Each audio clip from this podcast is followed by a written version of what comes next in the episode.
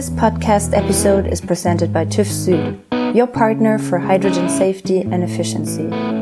Over the past decades, we have supported a large number of successful hydrogen projects and have built up industry leading expertise. Our ecosystem helps you master the complex challenges of the hydrogen market.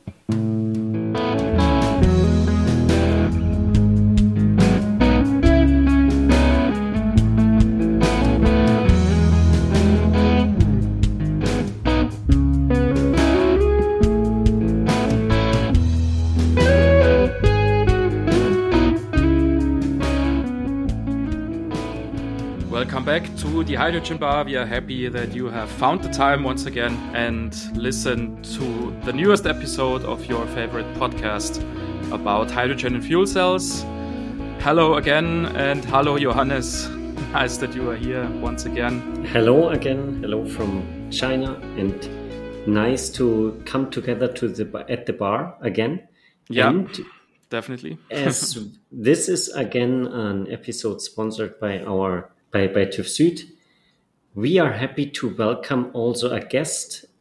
It is today Thomas Weiss from TÜV Süd. Hello, Thomas. Hello, Thomas. Hi, Martin. Hi, Johannes. Um, thanks a lot for having me here. It's um, I almost feel a bit honored, but uh, listen, have, having listened to your podcast um, for quite some time now and having seen the, the guests you already had, so yeah, quite some large footprints. But I'm I'm looking forward to having a discussion with you. I'm really um, happy.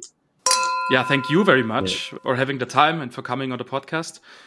As Johannes was just saying, you are also a a part of TÜV Süd, or you are working for TÜV Süd. Would you uh, be so kind and uh, tell us in a couple of sentences what you are doing and um, what's your occupation at the moment? Okay, of course. Um, yes, my name Thomas Weiss, as you already mentioned. At TÜV Süd, um, I'm responsible for the hydrogen business at the division uh, industry service. So meaning that everything that's a bit outside of the car, not, not uh, no components, yeah. but all the large industry and infrastructure projects. And this is something that is um, really getting more and more traction at the moment in the hydrogen market as we see the large scale projects popping out everywhere around the globe. And my yeah, business at the moment is really to talk with our um, local colleagues on the ground, um, go there, see the projects, try to um, talk with customers around our approach and how we as TÜV Süd can really support our the customers, but also these large scale projects from the first idea as it's now till the realization. And this is also one of the the topics that perhaps I could mention here already that um, I think you talked already with two of the with a lot of colleagues from our subsidiaries, for example, Evity and LBST. These are the two companies connected to, TÜV Süd as well that focus mainly on hydrogen consulting. Mm. And this is also one of my um, jobs also to coordinate projects together with them, to integrate them in the projects we have at Süd, and of course also vice versa. Mm. In your global function, you have there probably a lot of insight on what's happening around the globe. In all the projects that we also from time to time has have, have talked about here in these reports but you are really probably right at the pulse of these um, announcements and projects. How do you see this development? What do you think will come onto us in the next couple of years and what do you think are these challenges that we will see there Yeah, pretty good question. so first of all, I mean, um, being on the pulse is not that easy because um, there's projects popping up everywhere around the globe in just on a daily basis. I get so many emails from colleagues showing me new projects. There are so many announcements on in the internet, on um, press releases, on new joint ventures, on new projects, on new cooperation um, of large players, but also also small ones, like regional projects in Germany, but extremely large scale projects. Um, for example, in, in Chile, in the US, Middle East, Australia, Asia, but also in Europe. Just um, to give you an over an idea on the, the market ramp up. I find it impressive because as we as TÜV Süd, we are also part of the Hydrogen Council. um, there's a report getting out, the Hydrogen Insights, every few months. And when we took a look, take a look at the project and at the report that was issued beginning of um, this year, there was 228 projects announced with a roughly um, investment volume of 300 billion. There was an update report in um, July 2021, mm. just six months later. Now it was 359 large scale projects with an investment volume of roughly 500 billion US dollars. Mm-hmm. So mm. just this is an uptake. This is which is, in my opinion, really extreme. Yeah, we have discussed this a couple of times actually, and um, we thought that okay uh, such a thing as an announcement is one thing of course but of course it's um, it's just as important or it's even more important uh, to see the actual money flow right so of course an announcement is always uh, nice and it's good to see but um, what is your impression? Is this hydrogen economy or hydrogen industry at the moment more or less uh, based on such announcement, or is there also real money flowing from one side to the other? Yeah, it's a transition phase. I mean, the small scale projects are starting. Like mm -hmm. if we see like the largest electrolyzer project in Germ- in Europe, it's coming to life. I think it's 30 megawatt but we're talking about um, gigawatt scale now. And the gigascale pro- gigawatt scale projects, these are still announcements. Mm. But um, yeah, we are really in a transition phase. The last projects, the last conferences, for example, I've been in Oman last week, three weeks before in, in at ADIPEC in Abu Dhabi, and there you really can see that there's a willingness to implement the projects. And we are from the only paperwork. So we are now in the phase really where we have from PowerPoint to power plant, as you would say, really the phase where it gets out from the strategy slides till um, um, really the licensing and implementation of the project. But there's of course some topics that come up that aren't easy. Financing, the bankability of the project is one thing. Then also getting the right people on board um, the engineers and um, especially the engineers. Uh, we know it from TÜV Süd as well.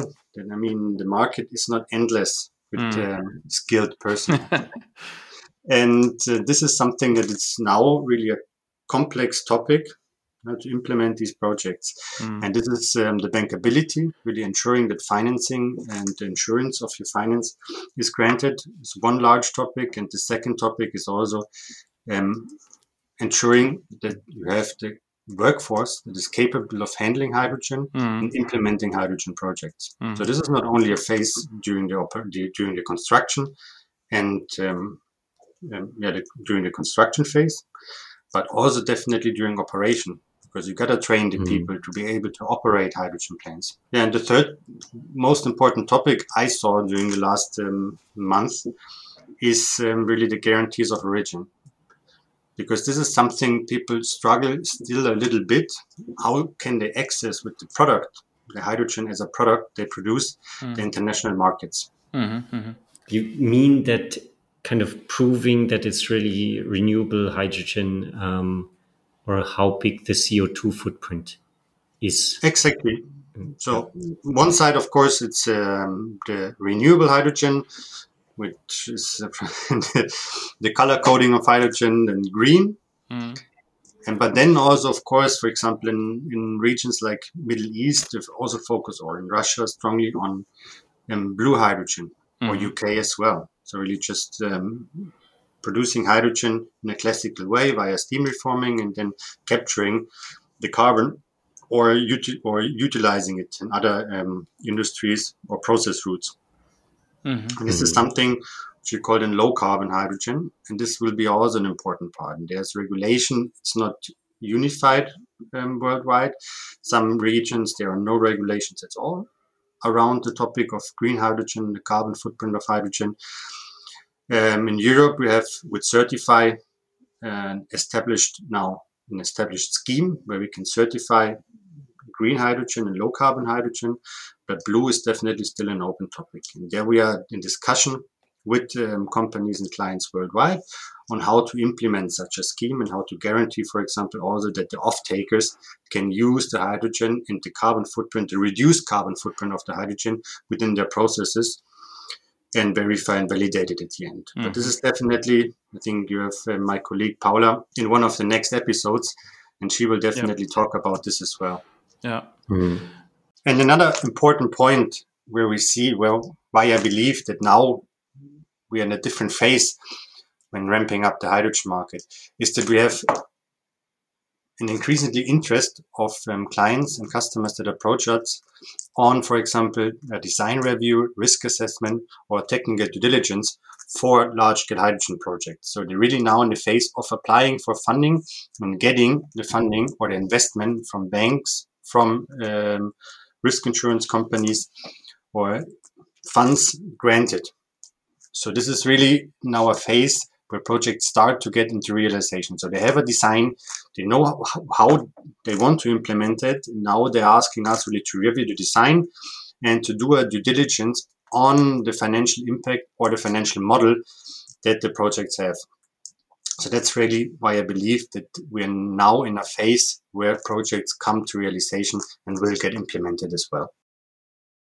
When you talk about a blue hydrogen, you normally also talk about certain regions which are about uh, to focus on blue hydrogen, at least for the next few years. And one of these regions, which is very likely to focus on blue hydrogen, uh, is of course the Middle East. Now, I know that you have um, also very deep and detailed uh, insights into the hydrogen markets in the Middle East. What's your impression? Is there this uh, drive towards an hydrogen economy as strong as it seems to be in Europe, or is in these countries the situation uh, still different? And hydrogen is one of a few, or even of many options which these countries will follow in the future. I mean, it is a strong focus on hydrogen in the region. But the focus, like the financial focus is a bit different and the application focus.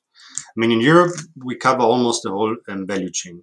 So meaning that also mm-hmm. decarbonizing our transport sector, the heating sector, these are main focuses in the strategies, in the hydrogen strategies in Europe. In the Middle East, there is more towards large scale production of hydrogen because like um, the framework conditions are optimal. We have mm. a lot of sun at the coast regions, a lot of wind, plus um, gas production or upstream oil and gas business, which can be used for blue hydrogen. So mm. As well for green as for blue, there are optimal conditions in the region. And of course, then they are focusing on the export market. But not only this, also on large scale industrial um, usage. For example, in um, cement production or ammonia production in the region. So this is definitely something they talk about as well. But um, as, for example, gas and oil are still extremely cheap in the region, mm. or subsidized, using, for example, hydrogen in the transport sector is not not that of a large topic. Mm-hmm. You said before also that people are a huge bottleneck. Do you think that this might be really a kind of really inhibiting factor, something that slows down the adoption, that just like there is this war for talent and there are not enough people who know how to deal with hydrogen, how to develop hydrogen applications and so on. Are you there, yeah, more pessimistic or more optimistic that this will be just solved by kind of the attractiveness of the market? I think there will be it can be a bottleneck, but doesn't have to. Like I'm not pessimistic mm. because at the end, hydrogen is nothing new. Mm. This is something that came up in your podcast as well. So people know how to handle with hydrogen. It's just a different um, gas. But the problem is that people are not used to handle it in that scale. Mm. Mm. And of course, if you invest a lot in different projects all around the globe, often the skilled personnel to work with hydrogen is not on the ground.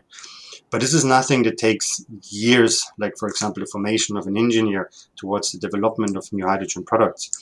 This is something that um, can be done in, in, a few weeks of training, yeah, online or even on the ground, and then um, in some pilot projects. And this is something, for example, we as TÜV offer as well.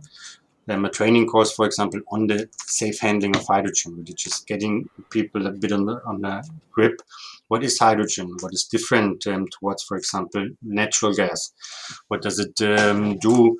And what are the dangers or the, the dangers associated with hydrogen? And how can you handle it? Because hydrogen can be handled in a very safe, safe and efficient manner. Mm. So this is nothing I'm very pessimistic about, but this is something people have to take care of because this could, mm. at the end, if it's not addressed early and in the right way, slow down the development um, of large scale implementation of hydrogen projects, and especially mm-hmm. not only the implementation, but mainly the operation at the end. Mm-hmm. Mm-hmm. mm-hmm.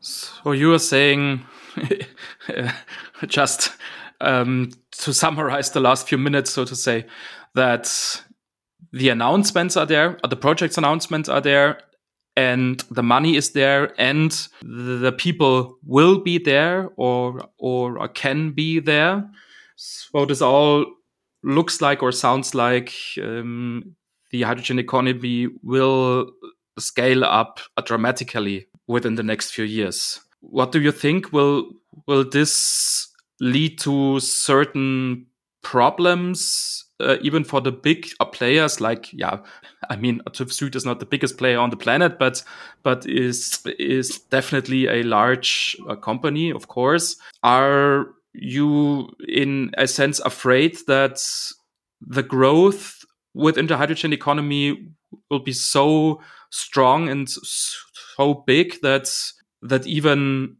the large companies have uh, problems to follow? I mean, personally, I'm looking forward to it because mm -hmm. it's going to be really an uh, exciting, exciting decade ahead of us with respect to hydrogen.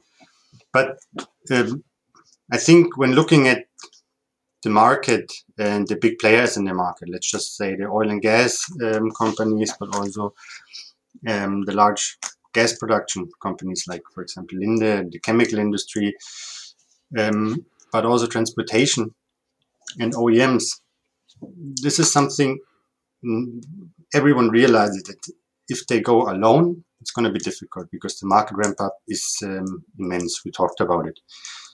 So we see a lot of partnering in the market. Mm. I mean, new joint ventures establishing large consortia, for example, for the important projects of common European interest that mm. have been announced. There's a lot of money in the um, European recovery funds, um, but also the World Bank.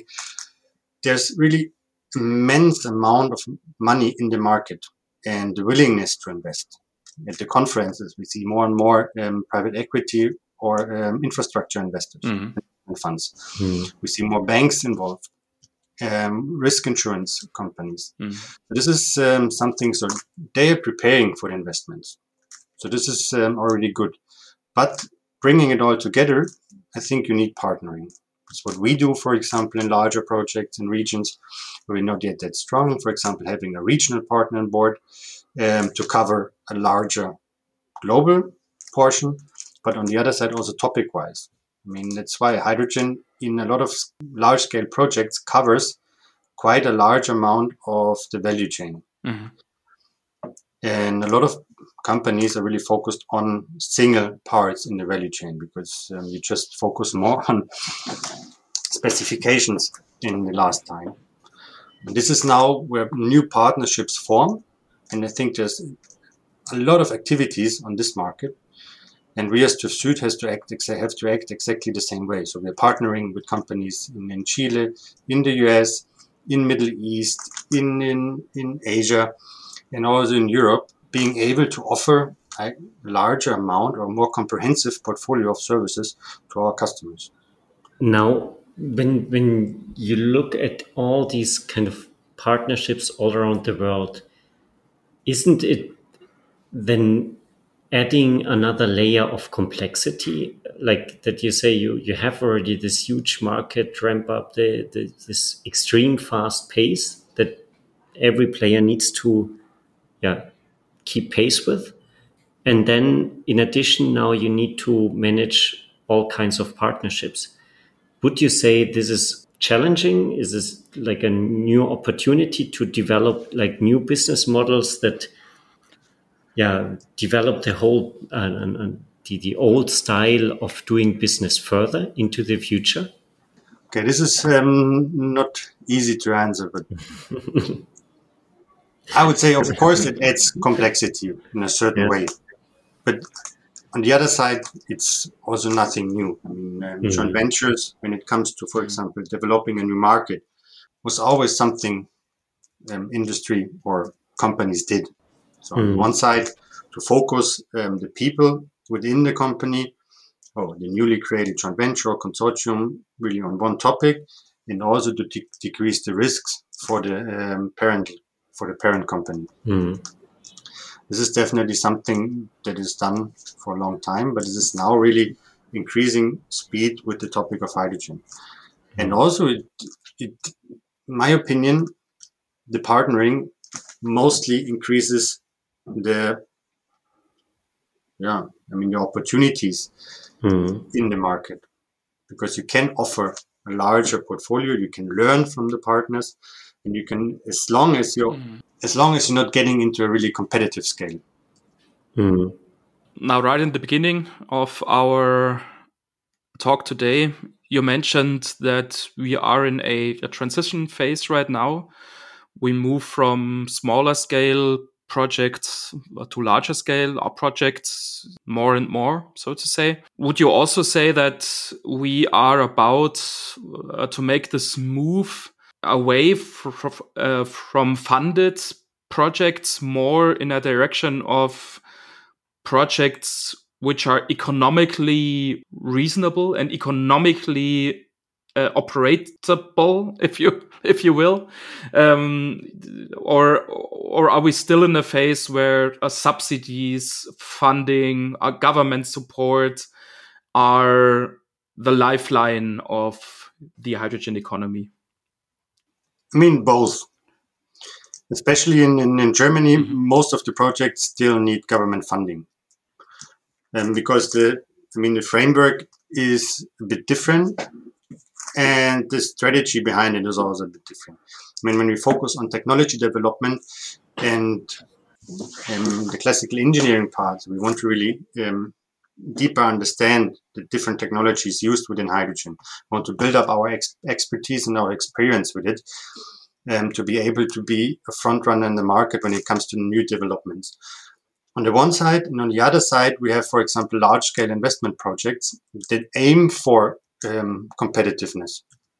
Absolutely. For example, in Middle East, um, there is no government funding. So, for at the conference in Oman, they made it really clear um, at the Department of Energy. If you come here to get uh, money, um, just to get money, you're not the right. you're not in the right uh, place. Mm. but if you want to um, have a right framework to implement a project and to develop something here, then you're more than welcome. And I think this is mm-hmm. what's happening. So we are in the phase where the hydrogen projects can get competitive. But this is also mm-hmm. why it's so important to have a clear framework. What is the price, for example, of green hydrogen? Why mm-hmm. can we mm-hmm. sell it a bit more expensive than, for example, gray hydrogen. And this is again where it comes to, our, to the topic of guarantees of origin or the carbon footprint of a hydrogen, because you're only as an off-taker, you're only willing to pay more if you can somehow prove that by buying this product, yeah, you can reduce course. your carbon footprint of your company and of your own you product as well. From it, yeah. But still, then basically the government, for example, need to push out some some prices or at least some CO2 prices, right? That then translate uh, along the whole value chain to make it um, possible that somebody pays more for green hydrogen um, than for gray, for example. So, from this regard, a strong involvement by governments is probably necessary to to give this whole industry a spin. It is yes, um, to a certain number, to a certain point. Mm-hmm. But my opinion, we already passed a bit this point mm. where it's only okay. be able to do it via subsidies. Mm. I think really to get a large market offtake, subsidies will help, and also mm. not only subsidies but also um, a strong discussion around um, carbon pricing. But um, we also see it in the market now. The really large customers they demand, they ask for um, sustainable products, for green mm-hmm. products, and for sustainable footprint. Mm. And this is something where we see, for example, also in, in different regions where our clients, for example, ask shipping companies, ask retailers um, how they could, for example, distribute, ship their products in a more sustainable way with a reduced carbon footprint. Mm. Um, so we had it, for example, with the, the steel manufacturers that had that their customers ask for, for example, green steel. And that's why the discussion started also with with us as TÜV Süd and how to verify and validate that the steel production is greener or more sustainable than it was before by using, for example, green electricity or hydrogen. Mm. So there's really also demand from the market, and this is something that has changed, for example, um, in the last 10 years, in my opinion. This helps also the development of hydrogen and also the bankability of these projects. Now, a final question maybe. You mentioned that we are in a phase where we certainly are dependent on subsidies and, uh, funding in um, in uh, in some of the projects that are about to set up or that have been uh, set up recently. Now, of course, there's a lot of discussions on a national level and also on the European level. Would you say that um, on a European level, the uh, conditions, structures, and uh, policies are suitable for ramping up the hydrogen economy? Uh, is the European Union doing enough, so to say, that in a way that they are uh, forming a reasonable framework for hydrogen uh, industries and hydrogen related uh, companies and new players uh, can set sail and and and and ship towards the hydrogen economy I would say yes, the European Union is on a good way. I mean, with the with the RED II, Mm-hmm. Um, and also with the ambitions the Euro- European Union set, for example, to become an international champion in renewable hydrogen um, technology development and um, to uptake also the targets of the EU hydrogen strategy when it comes to, for example, electrolyzer installations. Also, what they want to do, like for example, establish this global gateway to facilitate global recovery and to focus also on the import of renewable hydrogen into the European Union. There's just one thing that's currently under discussion, for example, um, is around the topic of renew- renewable fuels of non-biological origin, uh, RFNBOs. Because in a lot of areas, as you know, hydrogen, the import of hydrogen is not always um, that easy um, because like shipping large amounts of hydrogen um, has not been done yet, especially uh, when it comes to liquefied hydrogen or also compressed um, gaseous hydrogen. So discussions are around, for example, ammonia, methanol, or even green fuels. And this is something there's a current discussion around it um, in the European Union and with industry associations like the Hydrogen Council or Hydrogen Europe, and how this can be done in a more efficient way to really to enable the uptake of hydrogen as it is um, desired by officials, government officials, the European Union, but also by the industry. So this is we're on the right path, but um, as you mentioned already, there's still a lot to do. But um, I think there's a willingness, there's money, and there's the knowledge around it. So this is the most important things, and that's why I'm really looking forward to the de- developments in the next 10 years. Okay, Thank you very much for all these insights, Thomas. It was really very, very interesting to have you here on at our bar and drink virtually a couple of drinks with us. a couple of drinks in half exactly. an hour. So that's small ones. this is what we are doing here at the Hydrogen Bar. Yeah. Ambitious but doable. Ambitious. Exactly. That's that's the motto. Just I wanted also to thank you again from my side as well. It was a pleasure talking to you, um, mm. And looking forward to hearing more. We'll come back to you as soon as you have new uh, interesting uh, topics uh, to report, so to say. Of course, we would be happy to welcome you here at the bar once again. But um, thank you very much uh, for today, at mm. least. So um, thanks again, and for all you listeners, of course, we always recommend that you visit our website, which is uh, hydrogenbar.net you will also find a contact form on the web page, so you can use it uh, to get in uh, contact with us, or also, of course, you can use the contact form to get in contact with Thomas. We'll forward your messages to him. Yeah, and then Uh, final words from Johannes. yeah, finally, one one more thank you to Süd for sponsoring this episode, and we look forward to hear you all next week again. Have a good time.